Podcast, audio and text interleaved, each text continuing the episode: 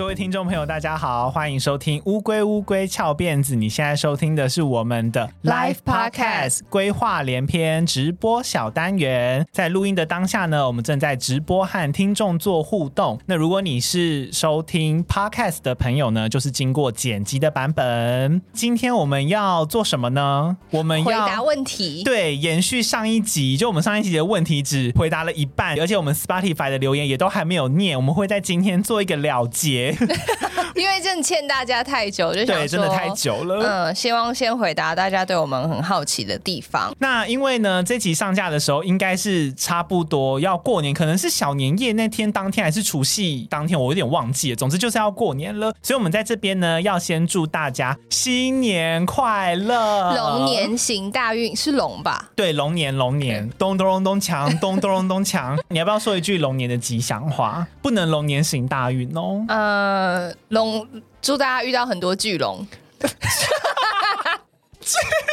我吓到哎、欸！我我们这个最近的节目好像都要上成人标识。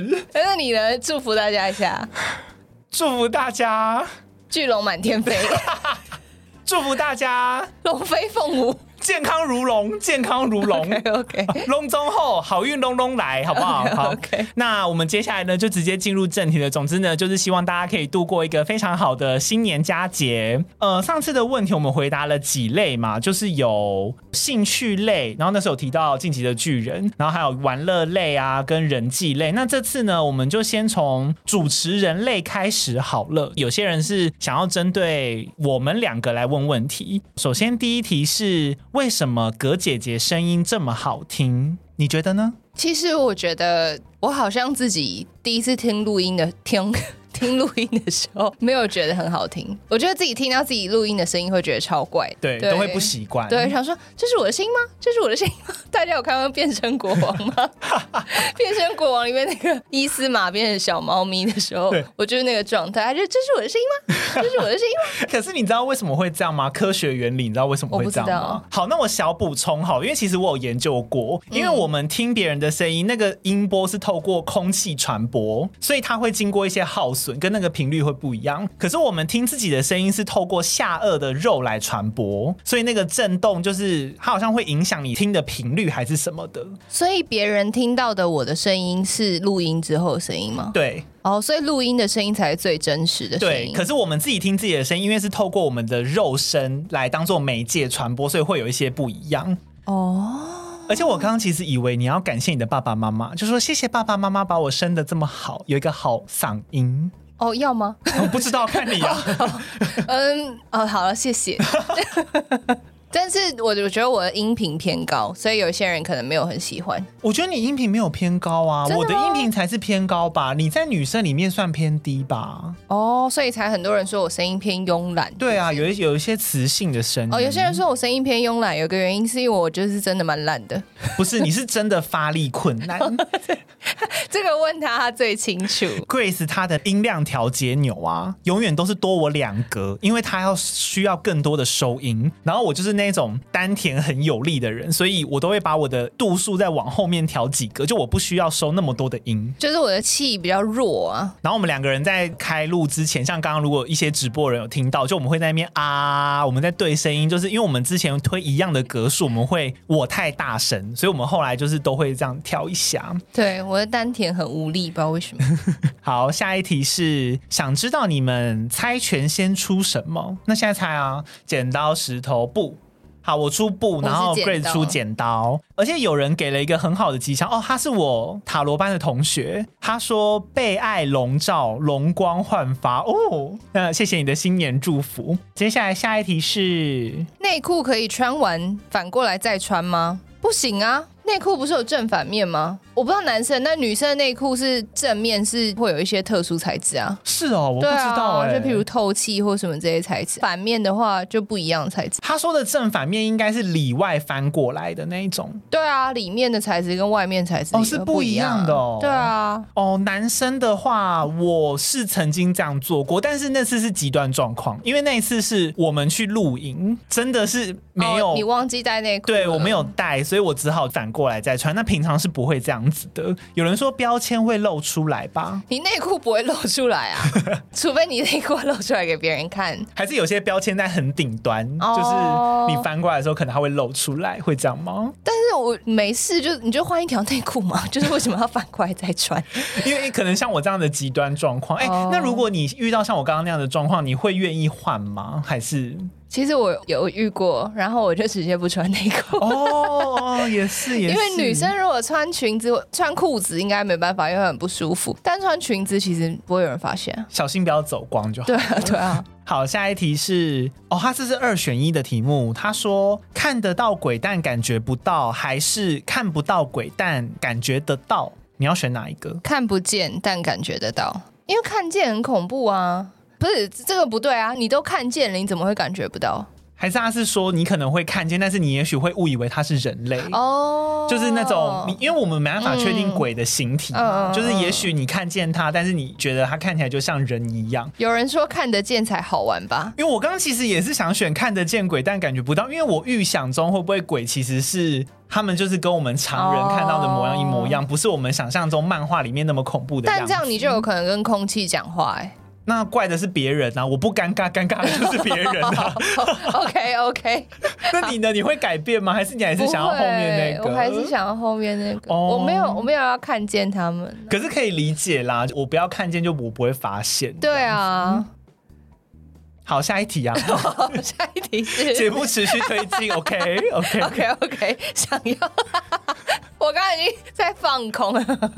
想多听听葛瑞斯跟丹尼的宠物故事哦。Oh, 我家其实真的养过蛮多宠物，因为如果听我们之前节目的人应该就知道，我妈是大地之母，嗯、就是她很热爱任何植物或者是动物，所以我家其实养过鸟啊，什么乌龟、鳖，然后狗、猫。都养过，然后我觉得让我印象最深的是，就我小时候是一个蛮任性的小孩，然后我也偏怪，所以我很常要求要养一些珍奇异兽，例如，例如之前就是我们功课大家考得很好，然后我们就几个小孩一起去挑，我妈想让我们养乌龟，那一阵子不知道为什么很流行，可以放在书桌上，就那种小鱼缸，乌龟很好照顾嘛，然后我不知道哪来的想法，我觉得坚持要买鳖。我刚刚一听，就想说，哎，这一系列里面那个鳖好像不是很 很常见哦。就是我其他兄弟姐妹，大家就挑那种超可爱的小乌龟，我妈就一直叫我赶快挑，我就坚持我要买鳖。然后我妈说鳖感觉有点凶，然后你知道土黄色一只小小，我妈就很不理解，然后就一直说你确定吗？然后我就一直坚持，我还在那个现场哭，我说我就是要养鳖。后来我妈就拗不过我，她就帮我买那只鳖。然后后来我就 对它很好，我就把它放在我的书桌上。你是不是三分钟热度立刻就不养了？对，对，然后我就养了一阵子，隔一阵我就想说那个鳖好臭。哦，你说臭哦，丑跟臭哦，臭。然后因为要帮他换水嘛，然后是帮他换水的时候，他就想咬我，因为其实鳖很凶，他就想咬我，然后我就心灵受伤，我就再也不想养它，然后我就把它丢给我妈了。然后我妈就把它养在院子里面养超级好几年，养大概有五六年以上，然后那个鳖从很小长到超大，嗯。后来有一天他就挂掉了，哦，说自然死亡。对，但我妈从此就是从别之后，她就觉得我就是一个不负责任的人。而且你真的还好，有一个大地之母，对，她不会乱吧，她就是会一直付出真心的养。不然原本你要是丢掉，可能像上一集那个乌龟一样 变成厨余。哦，对，上一集规划里面有提到一个厨余，有人说吃掉。对，台湾很多人在吃鳖，我不敢呢。如果是拿来养，因为可能会有感情，会有感情吧？没有，但是我也不会想吃它。哦，然后还有一次是我坚持要养一个宠物店卖的爱情鸟，有点像鹦鹉，它是一种热带鸟。我妈那时候同时买那个鸟跟金丝雀，结果那个爱情鸟会开笼子。然后有一天我们回家，那个爱情鸟把金丝雀的笼子打开，然后把金丝雀的头咬掉了。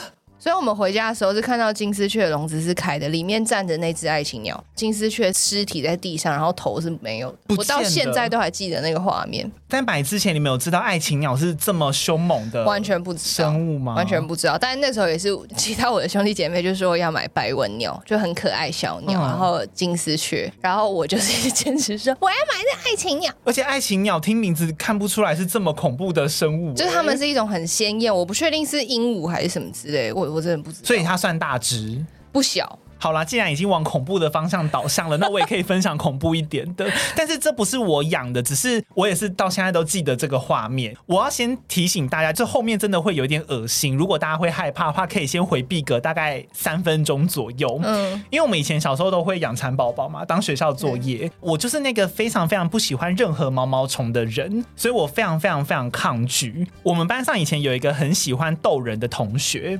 他就特地拿蚕宝宝到我的面前，把那个盒子打开。重点是他后面做了一件很恐怖的事，我到现在都记得那一幕，就是他不知道从哪里拿来了针筒，刺进蚕宝宝的身体里面，然后把里面的体液吸出来。他干？很恐怖，因为你知道蚕宝宝的体液是绿色的，因为里面都是酶。它吸出来之后，再把它注射回去。注射回去之后，一开始那个蚕宝宝是有动的，因为它其实，因为它其实没有拉很多，就是一点点那样子，想要吓我。注射回去之后，我就看到那个蚕宝宝在动之后，我想说啊，还好蚕宝宝没事吧。但是那个蚕宝宝好像动了一下下之后，然后就不动了。就是应该还是这个小孩有病吧，很有问题。他是我们学校的问题学生，那个时候，然后我就是到现在都记得那个画面是非常非常恐怖的一个，算是惊悚故事吧。再来下一题是，身为猎奇粉一众，不知道两位是否有看过国外的 Shark Site？单纯好奇大家的猎奇程度。我没有看过，我也没有看过耶。我们就有研究过暗网，哦，就有一集在讲暗网，对对对，有一集有讲过暗网。而且你知道 Shark Site 是什么？我不知道哎、欸。我那个时候看到这题的时候，我有稍微去。Google 一下，可是我发现 Shark Side 的内容有点五花八门，就是它里面会专门放一些那种大家很害怕的惊悚的内容，像是我有看到一些里面是专门放尸体的照片，或者是专门放一些那种一般十八禁的那种成人网站的照片，然后也有一些那种各国的灵异影像。也有，就是它的真的是内容五花八门，嗯，可是我也大概 Google 一下之后，我就没有再进去继续看了。他应该是觉得喜欢猎奇话题的人，应该对这些东西是有无止境的、有好奇的。哦。对，下一题是两位主持人印象最深刻的梦。我有一阵子很常做预知梦。但都是小小的事情，大概是怎样？印象超深刻。就我高中的时候，有跟朋友一起去补习班，然后有一次我们就在上课前，我就吃完饭，我就小睡一下，我就趴在桌子上那样睡，然后睡一睡，我就梦到班上那个助教啊走过来跟我们说：“哎，今天临时换教室，要换到叉叉叉。”我就睡睡，然后我就醒来了。醒来之后，就真的是隔没几分钟，同一位助教。走到我旁边说：“哎、欸，我们要换教室，换到叉叉叉叉。”哦，然后那时候就愣在原地，就是完全动不了。然后我那天就想说：“看这到底是……哎、欸，是一模一样，同一个人，然后教室也都一模一样。”那算是什么？是不是有一种说叫即视感，还是什么？就是也，也不是，因为我很确定你在睡觉，我在睡觉，因为我还醒来，然后然后说啊，刚做那个梦好真哦，我还跟朋友聊天了一下，助教才走过来。这《绝命终结站》的情节，做完梦起来之后，然后就发生了一些好恐怖，算了，我不讲了。还有吗？还有别的例子吗？没有了。我印象最深的是这个，然后。还有，那你先讲你的。哦，我先讲好。哎，我好像也分享过，就是我是一个睡眠非常非常稳定的人。我其实很很少很少做梦，但是我有一个问题，就是我很常做梦，然后那个梦会过度真实。我很常觉得我好像是生活在那个世界里面，然后我醒来之后，我会突然觉得我是到了另一个时空吗？这种感觉。其中一个印象最深刻的梦，就是我有梦过我变成蜘蛛人，就是就是我拥有蜘蛛的能力，而且我印象超深刻，是我还要去救被困在地铁，就是有一个。地铁是失速列车，不是尸体的尸，是真的，它失控一直在前进。我就是一直吐丝，然后我要把那个列车停下来。我就是射到一半，然后我就说什么？你在说？啊、在说什么啦？我就是发功到一半，然后我就知道，哎、欸，我怎么突然起来了？那那个人怎么办？哦、oh.，我还以为我还在执行任务，oh. 而且那个画面非常精彩。我好像还和超人是同伴吧？我有一个 partner，只是我不太确定那个 partner 是谁。好真实，你连做梦都很认真呢。对啊，我就是一个停不下来的人。我就是。每天都会做梦，而且我每天会做超过一个梦，大部分一直在做梦，所以我连那个啊，在班上小睡我都可以做梦、啊。你、欸、跟我真的完全相反。对，我就是一个会很多梦，然后我印象还有一个非常深刻，我的家人印象也都很深刻，是也是学生时期的时候，我的外婆刚过世，某一天我就在睡觉，然后睡一睡我就梦到我外婆，然后我就梦到外婆说。她不想要再吃冰冰冷冷的东西了。还有她说她想要吃一个东西叫做潮州包。但这个东西完全不在我的字典里，就是我以前从来没有听过那个东西是什么。后来我就醒了嘛，就还有一些其他细节，就是比较感人一些小细节，我就不细讲。但反正后来我就醒，我就清楚的记得这两个指令，因为我在家里都是睡最晚的人，然后我家人其实很多兄弟姐妹很多，然后我都我那时候好像睡到中午吧，然后我就醒来想说，嗯。好晚了，然后我就下去想要吃东西，我就想说顺便跟我爸妈他们讲一下刚刚那个梦，这样我我没有多想什么，我只是觉得好要赶快去传达这件事。然后因为那个时候我外婆刚过世没多久，所以好像还在祭拜的那个期间吧。然后我就下去，然后我家就闹哄哄的嘛，我就进到客厅，然后我就说：“请问有人知道什么是潮州包吗？”然后就没有人理我，大家就在聊天什么什么。我就说：“哎，到底什么是潮州包了？”然后我妈他们就也还是不理我，他们就在看电视在那边聊天。然后我就说：“婆婆说她想吃。”然后全部人就这样转过来看我，然后我想说发生什么事了？对，我说怎么了吗？然后他们就说潮州这地方是我外婆老家哦，对，哇，这是然后他非常很喜欢吃老家的一家店，然后他卖的就是叫潮州，包，对，然后就是那一刻就全家人就这样转过来看我，然后我就一脸懵，然后我让啊。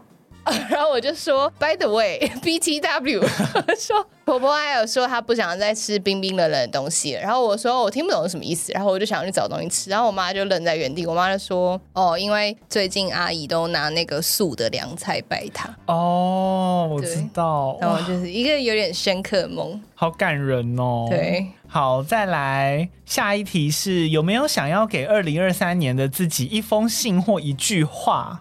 嗯。我可能会简单的就是说，保持健康，继续加油。你说现在的我给二零二三应该是吧？应该是这样，就是继续活得这么开心。哦，这也很重要，啊、这也很重要。我觉得活得快乐真的是最重要的。再来是节目类的问题，第一题是说你们好有默契，都如何维持双搭档？哎，双搭档，不好意思，突然跑出了一些口音啊！再次，你们 你们好有默契，都如何维持双搭档的合作无间？遇到意见不合的时候，如何沟通处理？哇，他问的好认真哦。嗯，嗯，我先说我们的分工范围非常明确，就是我们一个主外，一个主内。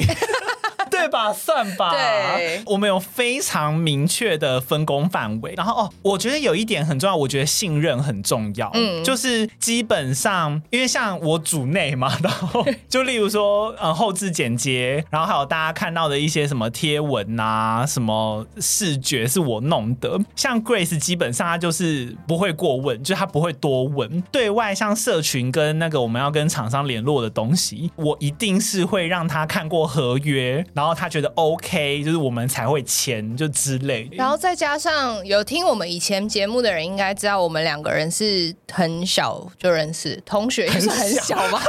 就我们大学同学啦，大学的朋友，所以我们真的认识很久了。嗯，所以大家如果听到我们在节目上感觉很有默契或什么，我觉得那个好像好像算是长久朋友，对，也是培养出来的。对，不过我觉得有一些东西还是真的是合作开始，因为其实这个有一点像办公。做像兼职，就这个真的是开始做了之后才会知道的东西。我觉得信任很重要啦，你要知道说对方再怎么样，一定不会是为了这个节目坏。你要以这个基础去想，因为像有的时候我也会想说，我最常举一个例子啊，就一开始我们不是贴文分开做吗？然后他有时候就是什么没有至终，然后我就会很过不去，我就会想说他是歪的，他这是歪的。可是后来就想说啊，他是歪的，就是又怎样？他也不是故意的啊。对，所以我觉得就是各自有各自的分工，然后保持信任，这样就好了。我有至中困难，而且我看不出来那等某个东西是。对，而且 Grace 她是真的发自内心的觉得不会啊。有吗？因为我的心里可能起初我就会想说，怎么可能会有人看不出来？可是他就是真的看不出来。你要接受，这就是这样的他。对，就是我觉得信任很重要啦。我不知道大家生活中会不会很常需要贴那种挂钩或什么在某个东西的正中间。Uh, 我跟你讲，我会贴到歪到要重贴。没有，就是大家都觉得怎么可以这么歪？但是我我真的看不出来。我想说，就是在中间。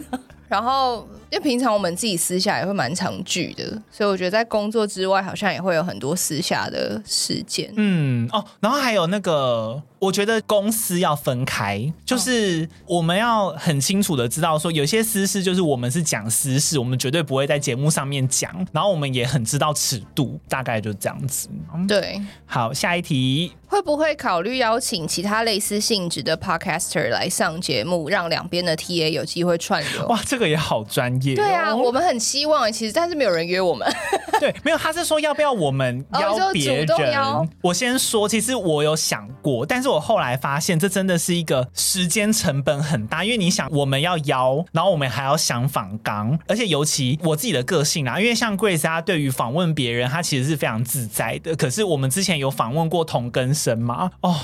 我真的是焦虑到不行，他很紧张啦。我真的非常非常紧张，然后我会很焦虑，我就一直想说会不会哪边问不好，哪边怎样，所以这件事会带给我很大的压力。所以我觉得最好的方式就是希望各位闺蜜多多的在别的节目推广我们，让别人邀请我们。开始请了 别人，对对对，没有，我觉得变成两边要邀约的话，要很清楚要做什么，不然你就是找别人来，然后又浪费别人时间。我觉得以我们两个人个性会这样，所以我们会做非常非常多的准备。工作真的，对，我们目前还没有想到一个什么很合适的主题，所以也一直没有做这件事情了。哦，对，这也是。对啊，可能要遇到适合的时候吧。对，对啊，因为我们都不是属于那种哦，我们邀一个人来就邀他来这样。有人说想被访问，想被访问。如果被访问的话，我们可能相较于去访问别人，我可能比较不会那么紧张，然后我也有自信，我应该可以做的比较好。Oh. 我觉得应该我会比较好表现，嗯、因为上次那个同根生真的是还好，他们人很好，不然的话我真的是焦虑到不行。对，他真的很焦虑，他很害怕说访谈过程中出什么差错啊，嗯嗯、然后会不会别人玩的不开心？对对对对，真的，你会很想要做到周到，就有点像是邀别人来自己家的那种做客的感觉。对啊。那我是属于比较白目嘛，我比较活在也没有。可是我觉得你当下很得心应手，因为那天他是可以拿着仿纲，就是好像要看不看。因为像我就是会一直看，他一直很紧张，让我说你为什么不照着仿纲？可是他就是觉得说不会啊，我问别的问题，我最后还是可以兜回来我要问什么。他很有自信，所以这个我就办不太到。对，所以如果之后有机会啦，嗯、也许会有。好，然后再来是想知道节目名称的由来啊。其实真的蛮有趣，蛮有趣的。我跟大家说，这个节目名称是我想的，然后我是在洗澡的时候想的，就冲澡冲到一半。然后因为我们一开始其实很单纯的只想要讲海龟汤，就我们也没有想任何的后面的什么介绍都市传说或什么鬼故事，我们就是想要玩海龟汤。然后因为我们就想说啊，可能会讲一些恐怖的东西，觉得海龟汤太单调，那我们就想说啊，因为翘辫子以前人家都说翘辫子就是死掉的意思嘛，我们就说啊，乌龟乌龟。翘辫子，乌龟乌龟翘，然后翘辫子就是乌龟死掉了，那就是又可以结合海龟汤跟一些恐怖的东西。对，然后我们其实那个时候最一开始想做的是谈话性的节目，对，那个节目我没有做，叫做痴男怨女，就想要聊一些男男女女的事情。对对，对，对，对，然后我们就开始玩成语接龙。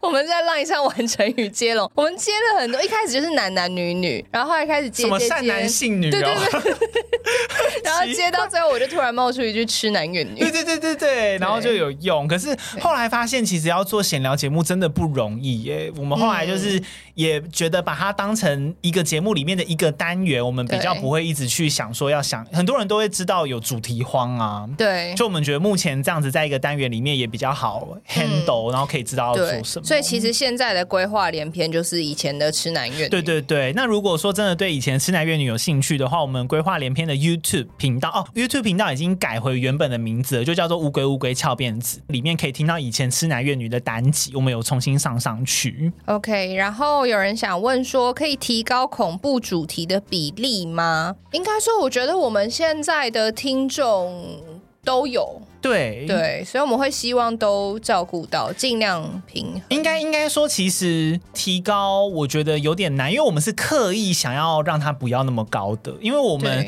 本来就是想说我们要做恐怖主题，可是我们后来发现，如果你真的一直只做这个，TA 会越做越小，听你节目的人会很固定是那一群，所以我们其实是刻意想要有一些闲聊的，像时事，我们其实一开始想要加时事，就是我们想要把主题稍微做的不是那。那么恐怖，然后有了时事之后又有规划连篇，把它越做越宽。到后面 Dennis Corner 是讲一些更生活化的影集或译文，然后我们其实也有顾虑到说会不会太偏，所以我们又有葛姐姐恐怖故事集。就如果你是很喜欢很喜欢恐怖的人，你可以听葛姐姐恐怖故事集，就一边做深一边做广。我们是有特地去想的，对，就是有一些比较内容上的平衡啦。对对对，嗯、因为我们也是想说，搞不好期待可以有人是你是喜欢闲聊的人，然后你听完之后知道我们有在做恐怖的主题，然后也会想说尝试听听看我们讲恐怖的主题，或者是你是反过来，原本是听我们讲恐怖的人，那也会想要听我们看看讲一些闲聊的东西，或是有些人他就是不敢听恐怖的东西的话，他也有一些别的单元可以。对对对，希望可以做很多的选择给各种不同的人啦。再来是未来有粉丝见面会吗？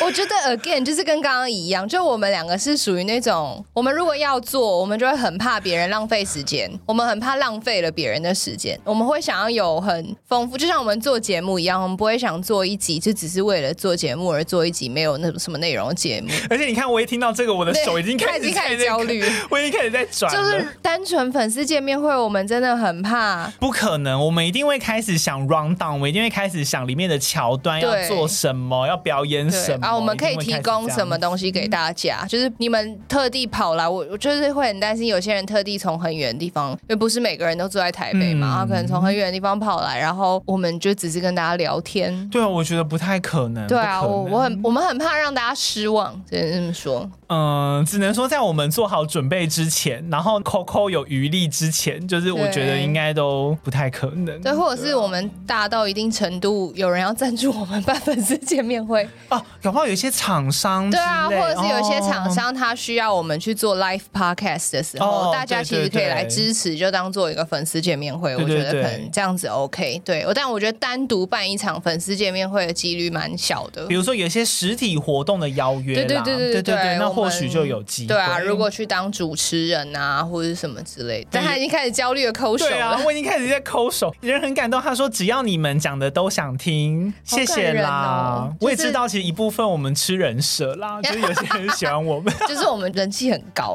只是粉丝数不高。然后再来是职场类的问题，因为可能年后也很多人要换工作了。首先第一题是在职场上会把同事当成朋友放感情吗？我有个同事不会分享请假是去哪玩，也不会跟我们聊生活，很难相处。我是会把同事当朋友的人呢、欸。其实我就是属于你讲的这种人、欸。对，我们两个完全不一样。我们两个完全不一样，因为我觉得同事，我相信同事可以变朋友，但是因为以我过去的工作经历，加上我工作都偏短，就是你要培养到感情也没有。因为像我现在这份工作，快哎要三年多喽，的确是有一些同事，我心里是觉得他已经是朋友了，就我需要花的时间很长，所以我觉得。要看，可能那个人是觉得时间还没到，或者是他本来就是设定成说，哎、欸，我觉得同事上面本来就很难当朋友。因为像我一开始进职场，我有一个想法，就是觉得我为了公事公办，就我不想要掺杂我的私心，所以我会希望同事可以保持一定的距离。这样的话，我比较不会觉得说，哦，对方可能拜托你什么事，我出于私心，我就一定要答应，我很难做事。所以我的想法是这样。那我们两个真的是完全不同极端。嗯、我就是很容易跟同事很快变朋友，然后有时候我会有点拿捏不了分，就我会突然分享太多，我就会把把我人生所有的事情 都分享。你看我同事还就 同事变同事在线上，就同事变朋友，立刻就是我的工作经验其实也都很短，就我很多工作都做，甚至连那种只去一个月我就立刻觉得不妙跑走的公司，我都还有朋友到现在还会继续吃饭。真的假的？对，但是我觉得可能一个月的那种，我觉得不小心分享太多，然后我可能就跟他说，是公司超瞎，你都在干嘛？然后他们就会说，就多妈得。你先不要想那么多，我们先出去再讲。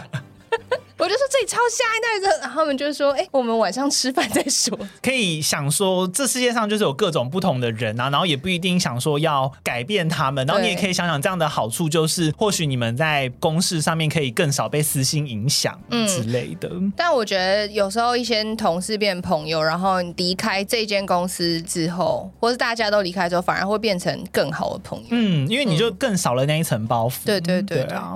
然后下一题是已婚男同。同事，我是偷看到他的资料，他从来没有亲口说他已婚，约我单独出去看电影、吃饭，该去吗？相处起来比较像兄弟，但会夸赞我漂亮，又怕拒绝让他觉得我想太多，会夸赞你漂亮。他如果不是 gay 的话，他就一定是有什么倾向，嗯、也不是倾向，有有什么意思吧？我觉得职场上的同事，尤其是男女异性之间，不会没事就说你漂亮。我觉得可以夸赞别人漂亮，但是他又加上单独约你出去。哦，对对对，加这个单加加这个的话，不然平常夸奖是好事，但是我觉得又单独约出去，而且是看电影。哎，他如果只是吃饭，他为什么不能约大家一起看电影？是一件、啊、我不知道，我觉得有点私密。对对对对。看电影是两个人一起，而且尤其你想那个背景场景是在黑的状况下面，你们可能是可以期待会有一些碰到小手啊，就是手手之类的，还是大家觉得看电影是一件很单纯的事？嗯、我我没有这样觉得，我也真的没有。我觉得他只是他没有约你去 YouTube 有人才知道 YouTube 是什么吗？我觉得我不会去、欸，我觉得不要去啦，已、啊、婚真的，以免惹是生非。对啊，好，再来是想问问两位，上班压力如果很大的话，都怎么调试心情？的谢谢你们，啊、好有礼貌哦。对啊，说谢谢。我觉得所有工作都会有压力。我自己的做法是，我就是把很多事情看得很淡。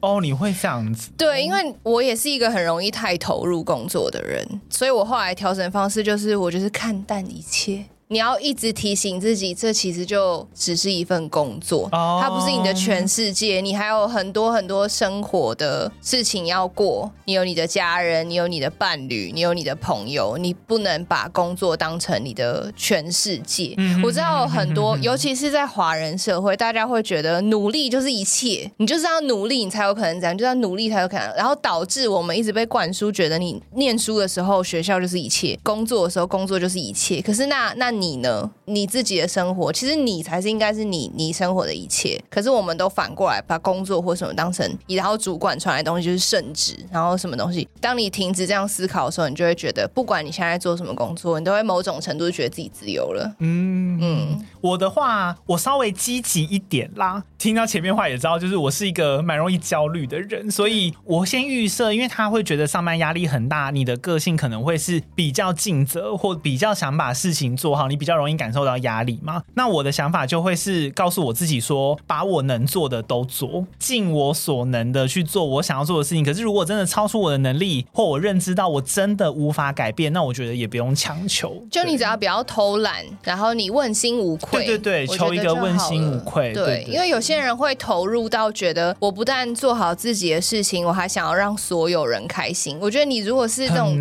讨好型的人格，你会很辛苦。嗯，我觉得。在职场上，我真的很常看到那种他很想讨好所有人，想要面面俱到，对，他想要照顾到所有人，然后帮所有人做所有事情。我觉得不要再这样，你就做好你自己的事情，把你的专业发挥出来就好了，不要去讨好任何人。我的同学说他就是讨好型，讨好型的人，我加油，我很常遇到这种人，然后我会很心疼他。因为他们其实本意也不坏，然后你也知道他是希望大家好，可是就是真的会比较辛苦。而且这种人很常沦，不能说沦落，就是他太辛苦了，然后会变成他明明做了这么这么多事情，但反而主管看不到他的辛苦。嗯，因为你可能因为你照顾太多人，所以你自己应该要做的事情反而漏掉了。漏掉。嗯、对，然后最后你还反过来被责怪，你就会觉得自己怎么那么辛苦，然后又不被看好。我有时候会很心疼这类型的人。对啊，然后另外的话，我自己喜欢吃啦，所以我就是有时候也会就。就学着犒赏自己，就可能吃些好的，吃啊，运动、逛街，对对对，做些喜欢的事情。差点说打炮，你别这生活啊，这都是生活中的事情，开心的事情就是要尽量去做，放过自己。有时候真的就是豁出去了。嗯、对，好，今天的最后一题。那换我是不是？下一题是遇到做了六年还是什么都不会的巨婴同事怎么办呢？哦、我跟你说，巨婴在职场中很多，真的很真的很多。我觉得你就当一个笑话看就。没有，我觉得其实人的类型很多。我以前会因为巨婴同事觉得好生气，怎么还有这种人？但我后来觉得这就是大家不同的人凑在一起，就是会发生一些有趣的事情。所以你就就像我刚刚说，不要看得太重。我打个岔，有些人说还是说了，好自然就是脱口而出。忍不住，不好意思。对，好，回到问题。Sorry，回到问题就是，职场就是一个盛产巨婴的地方啊。我觉得可以先辨认这个巨婴，第一个他有没有靠山？有些巨婴是靠山养出来的，那这个巨婴你可能动不了他。那我觉得我啦，我可能就会摸摸鼻子认了。我就是宁可我自己多做一点，嗯，不要让他影响到我的进度。如果今天这个巨婴没有靠山，那我会攻击他，我不会攻击他，我会尽量把他教到他可以负担一些东西。哦，你很圣人。我会没有，因为我觉得终究是他要做。因为如果你不教会他的话，你最后还是会累到自己啊。如果他今天打一篇 Word 都不会，我至少可以教他怎么开启或建立一个 Word 档案啊。够简单的东西，能够尽量让他知道的东西，我会让他知道。他真的一直不会，然后你又是和他有交集的，那你终究累的会是自己。所以我觉得你还是要多少教他一点。对，如果是跟你的职务上面有合作关系的话，一开始一定是选择先教啦。当然，如果真的完全无关的话，我觉得它就是个好看的笑话，对，就 就是可以好好看就好，就当看看戏喽。因为在工作上很辛苦，大家也是需要一些娱乐嘛。哦，对对对对对，啊，有时候真的很。我觉得很多事情不要看得太严重，不要觉得毁了我的世界，毁没有，你就把它当成一件，就是啊，以后我可以跟朋友分享这件事情的时候，应该很有趣。刚刚可以听得出来，我们两个人个性就是算是有点天平的两端。他是什么 ENFP？对，我是 ENFP，我是 INFJ。我们两个人就是有蛮多地方不一样，这样。嗯，我们有一以后有机会可以来聊一下 MBTI。对，我觉得那个蛮准的。今天的题目呢，就差不多到这边。然后，因为我们的录音时间就也不知道为什么回这么多，然后也剩下五六分钟了，所以我们今天可能也没有办法。我的不是 iPad，不要再滑。没有办法回留言了。呃，Spotify 的留言我们就后面等我们的集数有空再陆续慢慢的回复啦，就有时间再回复。那我们今天呢，就先以回答这些问题为主。那我们应该差不多要 Podcast 先结束了。嗯。以上呢就是今天这一集节目的内容啦。如果你喜欢我们。节目的话，欢迎给我们五星好评，同时记得留言给我们，帮助这个节目可以被更多人听见。另外，记得追踪我们的 IG，我们的 IG 是 T U R T L E D I 一零三。更重要的是，可以赞助或是订阅我们的节目，每个月五十块可以收听订阅者限定的旧集数。那我们就下一集再见啦！我是 Danny，我是 Grace，拜拜，祝大家龙年行大运，遇到很多巨龙。